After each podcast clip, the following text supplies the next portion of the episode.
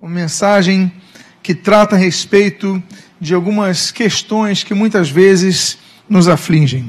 Convido que você abra a sua Bíblia no 66 livro das Escrituras Sagradas, no livro cuja tradução é Revelação, no livro escrito numa ilha turca chamada Patmos, o livro escrito por um homem já com muita idade. Aliás, é o corolário da Bíblia, é o último livro escrito da Bíblia. Eu estou falando então do livro de Apocalipse. Abra no livro de Apocalipse, capítulo de número 8. E se você encontrar o texto, eu convido que você, por favor, para a leitura inicial, se coloque de pé. Apocalipse, capítulo de número 8. Todos encontraram? Diz o versículo primeiro: Quando o cordeiro abriu o sétimo selo, houve silêncio no céu cerca de meia hora. Oremos. Pai amado, lemos a tua palavra e pedimos, Deus, fala conosco nesta noite. Precisamos da tua diretriz, precisamos da tua voz. E o que nós fazemos nós o fazemos agradecidos em nome de Jesus. Amém. E amém. Os irmãos podem tomar seus assentos. Eu vou reler o versículo primeiro, o qual diz: Quando o cordeiro abriu o sétimo selo, houve silêncio no céu cerca de meia hora. Quando eu era criança, eu aprendi que no céu há um louvor constante. Uma vez eu ouvi uma pessoa dizer a respeito de uma igreja que fizeram um movimento de louvor 24 horas, que eles falaram, não, aqui vamos fazer que nem no céu, 24 horas de louvor e adoração. E eu pensei então que o céu era muito ativo nesse sentido, mas quando nos deparamos no texto único de Apocalipse, capítulo número 8, versículo número 1, nós vemos que o céu não é bem assim que haverá um momento no futuro, que haverá um momento no porvir, que o céu ficará em silêncio, e diz o autor sagrado, por meia hora. Meia hora sem louvor. Meia hora sem adoração. Sim, eu tinha aquela ideia que os anjos louvavam o Senhor em todo o tempo. Não, mas nesse momento vai ficar sem, meia hora sem anjos adorarem. Isso quebrou um pouco, quebra um pouco a minha visão. Sabemos que esse texto ele fala do porvir. Estaremos dando o estudo sobre escatologia no ano que vem, como prometido. Em fevereiro começaremos uma série sobre princípios de autoridade nos cultos da manhã. E logo depois começaremos uma série sobre escatologia. Falaremos dos sete selos, falaremos das sete trombetas. Aqui estamos falando das sete trombetas, mas não vou pregar hoje em termos escatológicos. Vou trazer uma palavra relacionada ao nosso dia a dia, aos nossos conflitos internos. Por quê?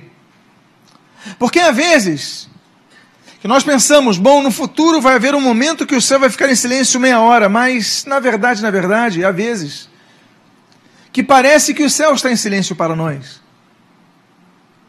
Há vezes que parece que nós estamos orando e Deus não está escutando. Às vezes parece que nós estamos nos esforçando e Deus está de braços cruzados. Parece que nós clamamos, nós vamos ao culto, nós fazemos tudo direito, clamamos, pedimos a Deus, choramos, e parece que Deus fica insensível. E chegamos a questionar: será que Deus está nos ouvindo? Para nós, Hoje, muitas vezes, parece que o céu está em silêncio. Onde está Deus? O que Deus está fazendo? Nada muda. Eu oro e a minha situação continua a mesma. Eu intercedo por alguém, a situação desse alguém continua a mesma. Onde está Deus? Porque Deus não age. E eu queria, em primeiro lugar, nessa reflexão nesta noite, dizer que existem três respostas com as quais Deus replica as orações? A primeira resposta que Deus pode nos dar é sim.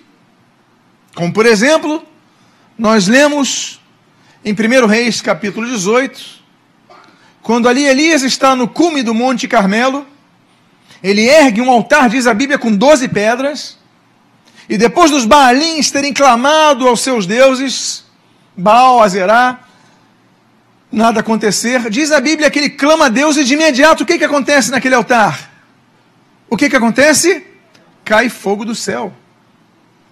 Ele clamou ao Senhor e Deus imediatamente respondeu. Então, Deus, um dos três tipos de respostas de Deus é o sim, sim de imediato. Há uma segunda resposta que Deus pode dar. A segunda resposta é não. Os irmãos lembram a respeito do fruto do mau caratismo de Davi? O homem com sensibilidade espiritual, o homem com sensibilidade humana, mas que na hora cede a sua carnalidade latente, se apaixona por uma mulher casada engravida essa mulher. Parece cena de filme, mas foi o rei Davi. Engravida a mulher que é casada com um comandante, um general, um soldado do seu exército, o que, que ele faz? Bom, só tem um jeito. Antes que apareça a barriga, eu vou fazer o seguinte: eu vou mandar Urias para uma batalha que nós estamos tendo lá na Síria. Eu vou botar ele no pelotão de, pelotão de frente, porque as chances de alguém morrer são maiores. E pronto, esperar que aconteça algum, algo ruim. E foi o que acontece. Ele manda o marido dessa mulher a quem engravida enquanto esse soldado estava lutando por Davi. E esse homem morre em batalha. É pronto. Ele então já pode se casar com Batseba. Ela gera um filho. Esse filho nasce. Mas o filho nasce doente. A Bíblia diz que o filho nasce muito enfermo e ele está para morrer. O filho do seu adultério. O que, que Davi faz? Clama ao Senhor. Davi ora, Deus, cura o meu filho, cura essa criança, é um inocente, cura ele e tal. E o que acontece? A criança morre. Deus respondeu não. Deus pode responder sim às nossas orações. Deus pode responder não às nossas orações, mas há um terceiro tipo de uma, um terceiro tipo de resposta que Deus pode responder às orações. Que no meu entendimento muitas vezes é pior do que eu não. É o espere.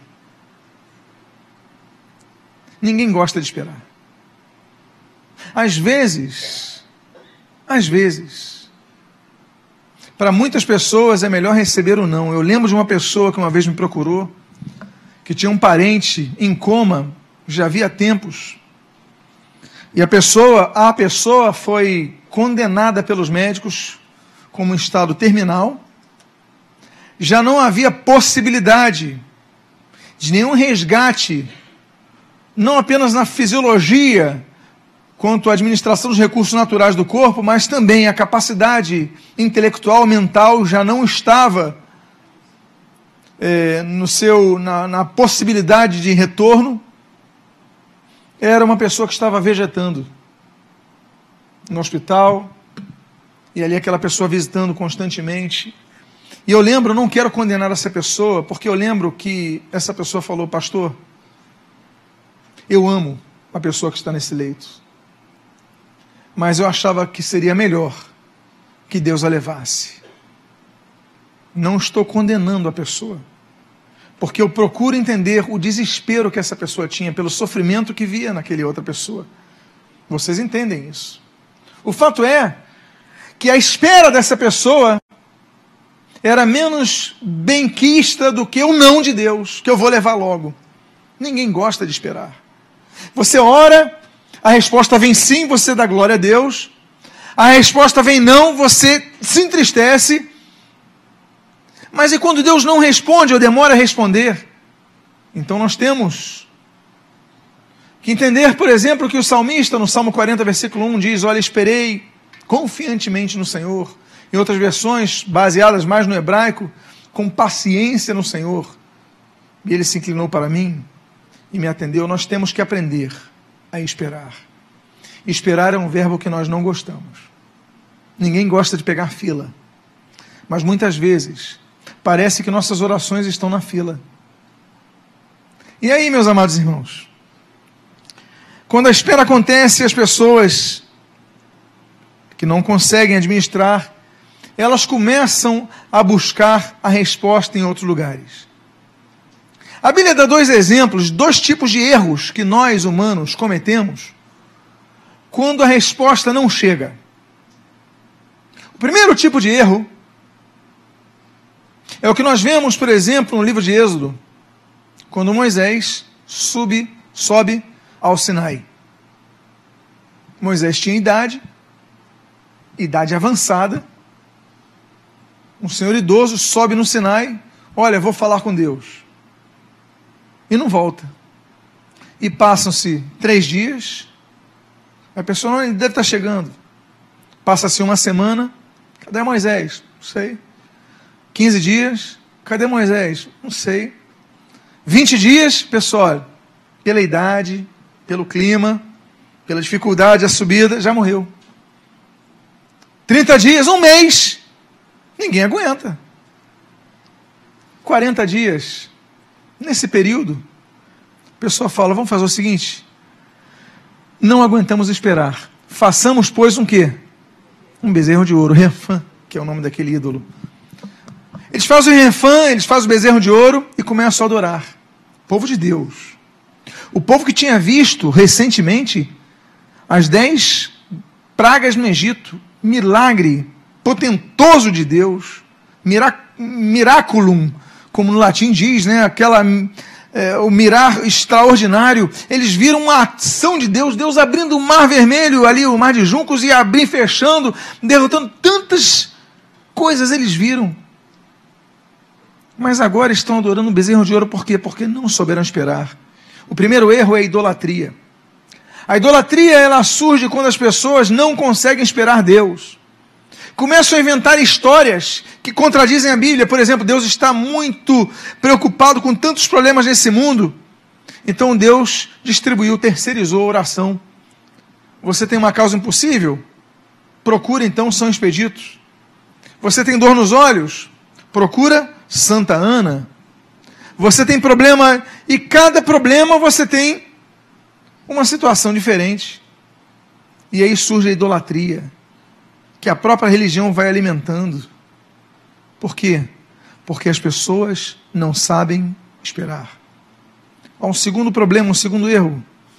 Quando as pessoas que têm contato com Deus, que têm encontro com Deus, que têm conhecimento pelo menos da palavra de Deus, elas passam. Esse segundo erro é o que nós vemos, por exemplo, com o rei Saul. A Bíblia diz que o rei Saul era profeta. A Bíblia diz que ele profetizava. Saul não foi apenas um grande líder militar, não foi apenas um homem formoso, como a Bíblia diz, alto, forte, inteligente. Não, a Bíblia diz que ele foi um profeta. Mas no final de sua vida, depois de tanto errar contra Deus, a Bíblia diz que Deus então o rejeitou. A Bíblia diz que Deus não mais o ouvia. E ele aguardava respostas. Os filisteus estavam ganhando a batalha. O que, que ele faz? Um subalterno dele fala: olha, tem uma mulher que ela fala com os espíritos. Opa, então vou falar com Samuel que já morreu. Vou buscar ajuda. Deus não fala, a resposta não vem. Segundo grande erro, contato com os espíritos malignos. Resumindo, traduzindo, espiritismo. Não consegue esperar a resposta de Deus, apela para a mediunidade. A desgraça acontece. Um demônio se manifesta, acompanha e conhece a história de Samuel, o jeito de Samuel, etc e tal, e engana Saul. E Saul embarca direitinho nas, nas mais antigas estratégias de Satanás fingir que ele está falando com o morto, quando a Bíblia diz que há um abismo entre ambos os mundos. Segundo grande erro, o espere é um problema. O fato é que existem dois motivos pelos quais nós temos que esperar Deus responder. O primeiro motivo é o que nós lemos, por exemplo, em Isaías capítulo 59, versículo 2. Quando a Bíblia diz: Mas as vossas iniquidades fazem com que Deus não vos ouça. Os vossos pecados escondem o seu rosto, de modo que Deus não vos ouça. O primeiro motivo para Deus não responder é quando nós vivemos uma vida de pecado. Todos nós somos pecadores que pedimos com o coração arrependido o perdão dos pecados e Deus perdoa. A Bíblia garante isso. É o que ele falou para aquela mulher: olha, vai e não peques mais. Por isso que a Bíblia diz, através de Paulo, a sede perfeito. Nós devemos buscar a perfeição, ou seja, não tendo falhas. Buscar a santificação, buscar uma vida reta, sem pecado. Se houver pecado e não houver arrependimento, Deus não ouve. As suas orações vão ser que nem as orações dos religiosos. Estamos diante da época de Natal. O mais incrível é que no Natal se fala menos de Jesus do que do Papai Noel. Não tenho nada contra Papai Noel, não sou crente chita, não. Gosto de árvore de Natal. Domingo que vem, que é culto de Natal, vai ter árvore de Natal aqui. Ah, não pode ter árvore de Natal, não sei o que, é pecado. Mostra na Bíblia, pelo amor de Deus. Tem crente que fica inventando pecado. Ô, gente criativa. Vai ser criativo assim no céu. A gente tem que falar assim, né? Mas vai ter árvore de Natal aqui. Vou pregar sobre as árvores de Natal domingo que vem. Com árvore de Natal aqui. E se, se eu tivesse coragem, eu vinha de Papai Noel. Aqui eu não tenho coragem, não. Para mim, mico tem limite. Se alguém quiser vir de Papai Noel, aí pode vir. Quem sabe Pastor Ronald vir de Papai Noel aí? Tem coragem? Já passou para o Pastor Celso. Tem coragem? Mari Newton, pronto, tá bom. Mas enfim. O fato é que nessa época de Natal me lembra uma peça que eu da, Páscoa, da crucificação de Jesus, que eu vi na TV, que passou aquela uma, é, uma, uma, uma, uma encenação sobre a crucificação de Jesus nos Arcos da Lapa, na época da Páscoa. Natal me lembrou a Páscoa, porque o principal é, evento é sobre Jesus. Então eu lembro que tinha um ator interpretando Jesus que é drogado. Outro ator homossexual. Outro ator queria nada com Deus. Outro ator espírita. Cada uma confusão. Eles fazendo papéis de pessoas sagradas. Aí fala, não, Deus, ó, Deus, não sei o que. Será que Deus ouve essas orações? A palavra de Deus diz que não. O pecado separa. A pessoa tem que ter o coração arrependido, dizer: Deus me perdoa, eu vou largar esse pecado, eu não vou continuar nesse pecado. Deus ouve, porque a Bíblia diz que Deus não rejeita um coração quebrantado. Mas tem que ter um coração quebrantado. Então, muitas das não respostas de Deus são motivadas pela causa pautada em nossas ações. Mas há um segundo motivo: você ora, você é consagrado a Deus e você muitas vezes não tem resposta de oração. Por quê? Aí nos lembramos, por exemplo, de Mateus, se não me engano, Mateus 8. Jesus está cansado. Jesus entra no barco. E o que, que ele faz? Dorme. Só que quando Jesus dorme, acontece o seguinte: começa a haver uma tempestade tão grande ali que os discípulos falam, e agora, acorda ou não acorda? Acorda ou não acorda? Eu fico imaginando Pedro, vai lá, Tiago, acorda ele. Tiago não. Vai lá, André, acorda ele. Eu não. Manda outro, manda o, João Marcos, que é menorzinho. Não, eu não, tio. Manda, um passa para o outro, que nem aqui, só apontando um dedo para o outro. Aí, de repente, vai um deles e acorda: Senhor, Olha, o barco vai afundar, desculpa te acordar. Aí Jesus acorda com mau humor. Ele chega assim e fala: Como é que é? Homens de pequena fé, por que sois assim tão tímidos? Aí Jesus não fala mais nada com eles. Chega para o mar e fala: Acalma-te! E pronto. E a tempestade acalma. Eu fico imaginando na cara dos discípulos. Eu provavelmente seria como um dos discípulos. Eu ia falar: Ó, vou ficar quieto. O homem acordou com mau humor, acordou dando bronca. Homens de pequena fé! Opa, vou ficar quieto. Mas ele acalma. O que, que ele quis dizer? Ele quis dizer, e nós temos que entender, que há muitas vezes, muitas vezes, as tempestades, elas acontecem para que nós exerçamos a nossa fé. Aquele momento, Jesus repreendeu, porque antes de chamarem-no, eles tinham que exercer a sua fé. Eles tinham de repreender a tempestade, e muitas vezes nós precisamos fazer o mesmo. Muitas vezes Deus não nos responde, porque na verdade está esperando que nós hajamos. É que nem o sujeito que está desempregado e fica orando para Deus: Deus abre porta de emprego, abre porta de emprego, abre porta de emprego, abre porta de emprego, abre porta de emprego. Aí de repente vem o anjo e chega o anjo assim: Olha, está aqui uma carta de Deus para você. Uma carta é. Aí eu, poxa, uma carta de Deus. Que honra. Ele vai abrir a carta. Quando ele tira a carta, está assim. Você já, já leu o classificado do jornal? Porque tem gente que quer que Deus haja, mas você não age. Você não é capaz de, numa entrevista de emprego, fazer a tua barba. Vai lá desleixado com feijão no dente, e depois que conseguir entrevista no emprego, quer conseguir um emprego? Você chega atrasado na entrevista de emprego, quer conseguir um emprego? Depois reclama com Deus, que Deus não abre portas. Tem coisas que Deus espera que nós hajamos.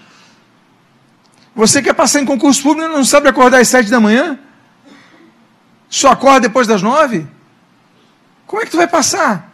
Você não luta. Então tem coisas que Deus não responde por quê? Porque como Jesus ele falou, é hora de vocês agirem. Há um texto em Êxodo que Deus fala assim: diga ao povo que marche. Porque o povo estava clamando a Deus, e Deus falou: peraí, não é hora de clamar, é hora de marchar.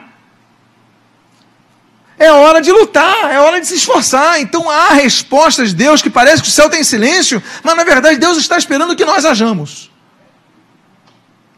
Mas voltando ao texto. Esse texto, que é um texto tão significativo, que é único, é o único texto que fala explicitamente que o céu ficou em silêncio por meia hora. Ele nos ensina quatro coisas. Quatro coisas que acontecem quando o céu fica em silêncio. Você pode voltar às Escrituras Sagradas do livro do Apocalipse, capítulo número 8,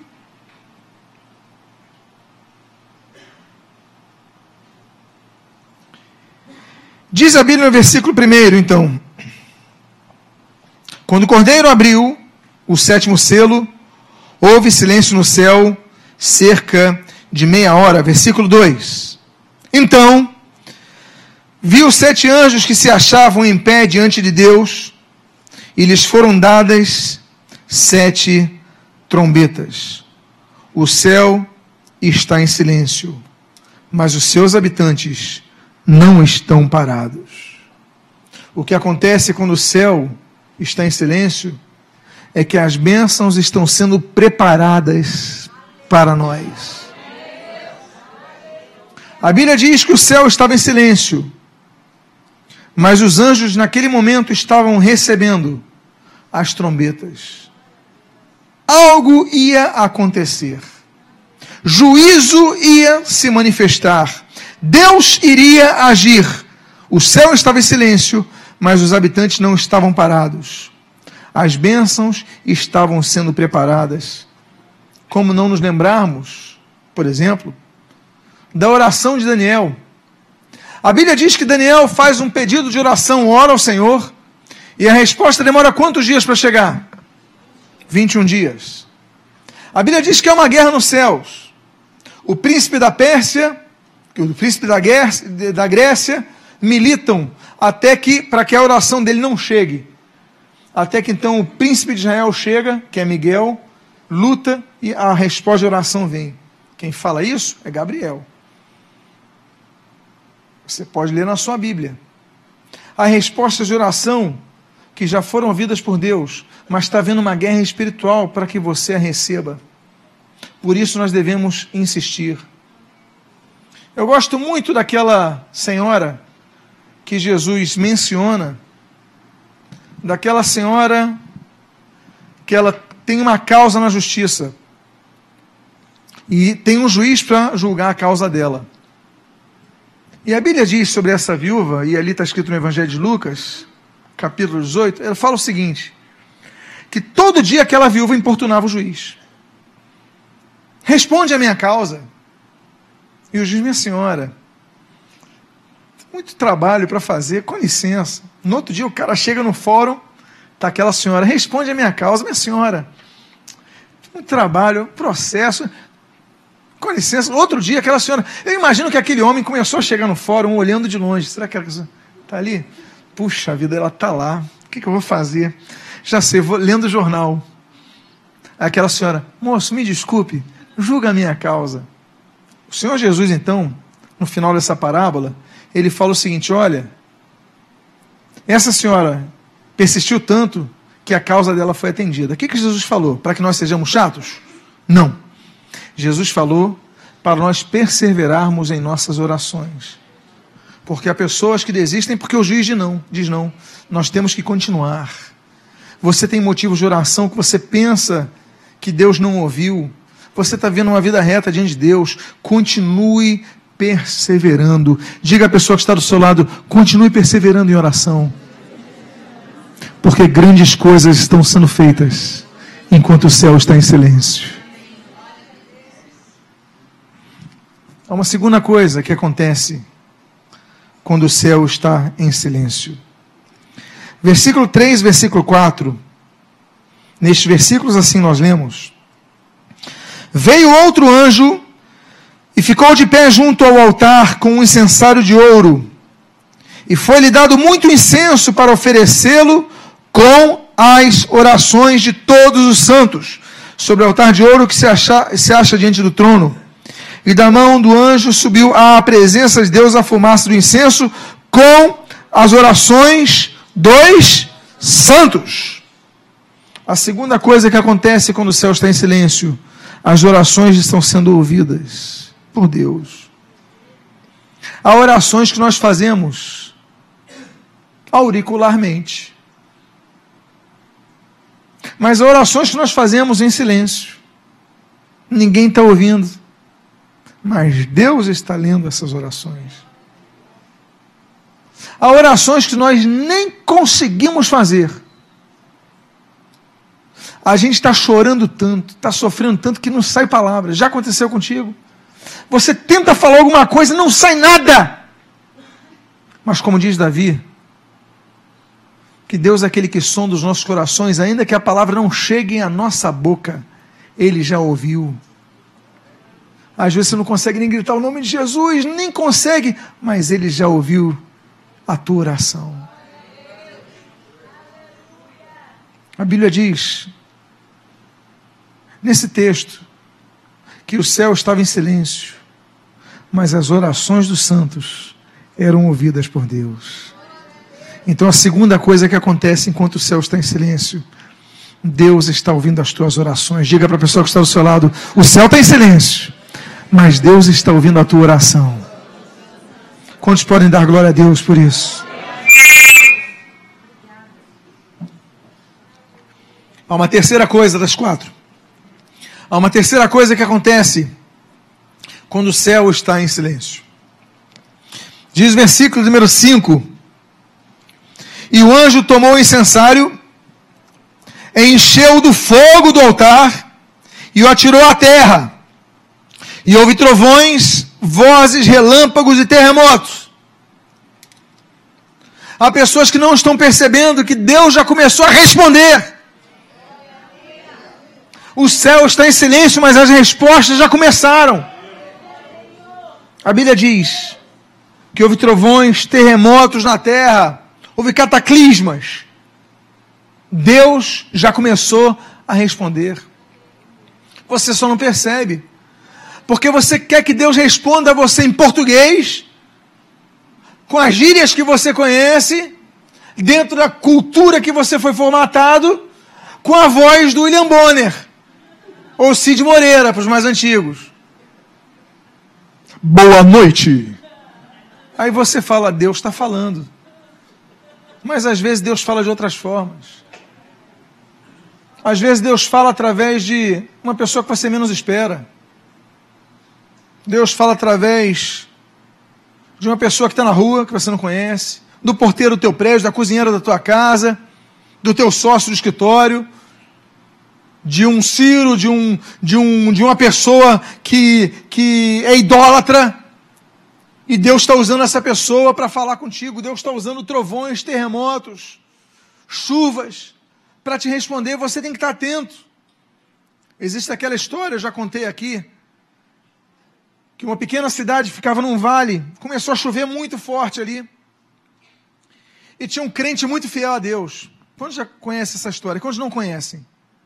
Não conhecem, metade não conhece. Então vou contar. Peço desculpa aos que conhecem, mas como metade não conhece. Aí começou a orar a Deus, Deus, a previsão é de uma chuva torrencial. Me livra, Deus. E começa a chover, chover, chover, chover. Começa a subir a água. Aí a Defesa Civil passa um carro da Defesa Civil por toda a cidade e fala: Olha, pessoal, peguem suas coisas e saiam da cidade. Ele falou: Eu não vou largar, largar a cidade. Eu vou orar, Deus vai dar o livramento. E ele ora, e jejua, e continua orando, e continua chovendo. Aí a chuva sobe até a altura dos carros, dos ônibus da prefeitura. Aí de repente vem um barco da prefeitura pegando os que sobraram. Já são poucos. E um sujeito com megafone, atenção, aqui é o barco da prefeitura. Já não há como sair os carros por aí. As casas já estão na metade. Subam no barco da prefeitura. E aí aquele crente fiel falou: Não, não vou subir. Deus vai dar livramento. Aí os outros sobem e continua caindo chuva. A chuva é tão grande que ele vai para o teto da igreja. Só tem ele. Aí chega um helicóptero da prefeitura. Ô seu João, só tem o senhor na cidade. Pega essa escada do helicóptero e suba, porque vai continuar chovendo. A chuva vai passar do teto. Ele não, porque Deus vai me dar livramento. E ele continua orando chuva continua caindo e ele morre afogado. Ele chega no céu ensopado, irritado com Deus. O sujeito é nordestino, ele está. Cadê Deus? Cadê Deus? Ensopado. Aí Deus, pois não. Deus, eu orei para o Senhor para pedir livramento, mostrei minha fé para todo mundo, e olha eu aqui, ensopado. O Senhor não me livrou. Aí Deus fala para ele assim: Como é que eu não te livrei? Te mandei um ônibus, você não entrou. Te mandei um barco, você não. Meu querido, te mandei um helicóptero, e você não entrou. Tu quer o quê? Às vezes nós somos assim. Deus está dando respostas e a gente não enxerga. E a resposta já começou. Porque o texto diz: E houve trovões, vozes, relâmpagos e terremoto. Deus respondeu: não audivelmente, não auricularmente, mas Deus respondeu através de ações daquilo que nos rodeia. Então o céu pode estar em silêncio. Você pode não estar ouvindo a voz como você gostaria, mas Deus já começou a responder. Diga para a pessoa que está do seu lado: Deus já começou a responder. E a última coisa que acontece quando o céu fica em silêncio. O último texto que eu vou ler está no versículo número 6. Quando a Bíblia assim registra, então, os sete anjos que tinham as sete trombetas prepararam-se para tocar. A quarta coisa que acontece é que a resposta de Deus vai soar na tua vida. Eles pegaram as trombetas e se prepararam para tocar. Você vai experimentar a resposta de Deus na sua vida. Persevere e fica de pé nesse momento. Porque você veio a este culto hoje com um propósito. Mas talvez Deus tinha outro propósito para a sua vida. O propósito é dizer o motivo pelo qual você está esperando. Eu quero fazer uma oração especial, todos os olhos fechados. Aquele que está fraco nessa espera aquele que tem esperado e não tem ouvido a resposta. Mas você veio nessa noite aqui, você é uma dessas pessoas, se você é uma dessas pessoas, sai do seu lugar, vem aqui à frente, porque nessa noite é uma noite de restauração. Deus vai restaurar a sua fé nesta noite. Isso pode ser o seu lugar, pode vir à frente, porque eu quero orar por você, os pastores vão orar por você, porque nesta noite, aquela resposta que parece que Deus não está ouvindo, você vai começar a ver sinais dessa resposta. Se você é uma dessas pessoas, sai do seu lugar, venha com fé aqui na frente. Há várias pessoas que estão, estão se colocando aqui à frente, mas você vem aqui à frente para orar, para clamar a Deus, para dizer: Deus, eu sei que tu estás ouvindo. Deus, toca essa trombeta na minha vida. Vamos agora orar. Você que não veio aqui à frente, estenda as suas mãos para nossos irmãos. Vamos interceder por eles. Pai amado, em nome de Jesus, aqui estão irmãos e irmãs que estão cansados. Muitos estão abatidos. Têm orado há dias, há semanas, há meses, quiçá há anos e por isso, Pai, muitas vezes cansaram de clamar. Deus, mas vieram aqui, ouviram a tua palavra. Tu és um Deus que está, estás ouvindo as orações. Tu és um Deus que já começaste a responder. Por isso, abre os olhos espirituais de cada um, para que eles possam ver a tua ação e para que eles possam começar, Pai, a sentir o clangor das trombetas, trazendo, Senhor, a tua intervenção na terra. Pai, move céus, move terra. E em nome de Jesus, renova a fé do teu povo. Eu te peço ao meu irmão, minha irmã que estão cansados, aqueles que estão abatidos, aqueles que não têm ouvido a resposta, para que traga essa resposta para eles, que nós possamos ainda nesse ano 2016, faltam poucos dias, Pai, faltam poucos dias para o final do ano, Pai, faltam duas semanas, mas ainda neste ano nós queremos contar o testemunho de que nós vimos a resposta, nós ouvimos a resposta e nós experimentamos a tua resposta. Renova o cansado, renova o abatido, levanta aquele que está, Senhor, já prostrado de tão cansado no chão, e que em nome de Jesus a sua fé seja renovada, seja restaurada. Abençoa aquele que está ouvindo essa mensagem pelo aplicativo, pelo site, por CD.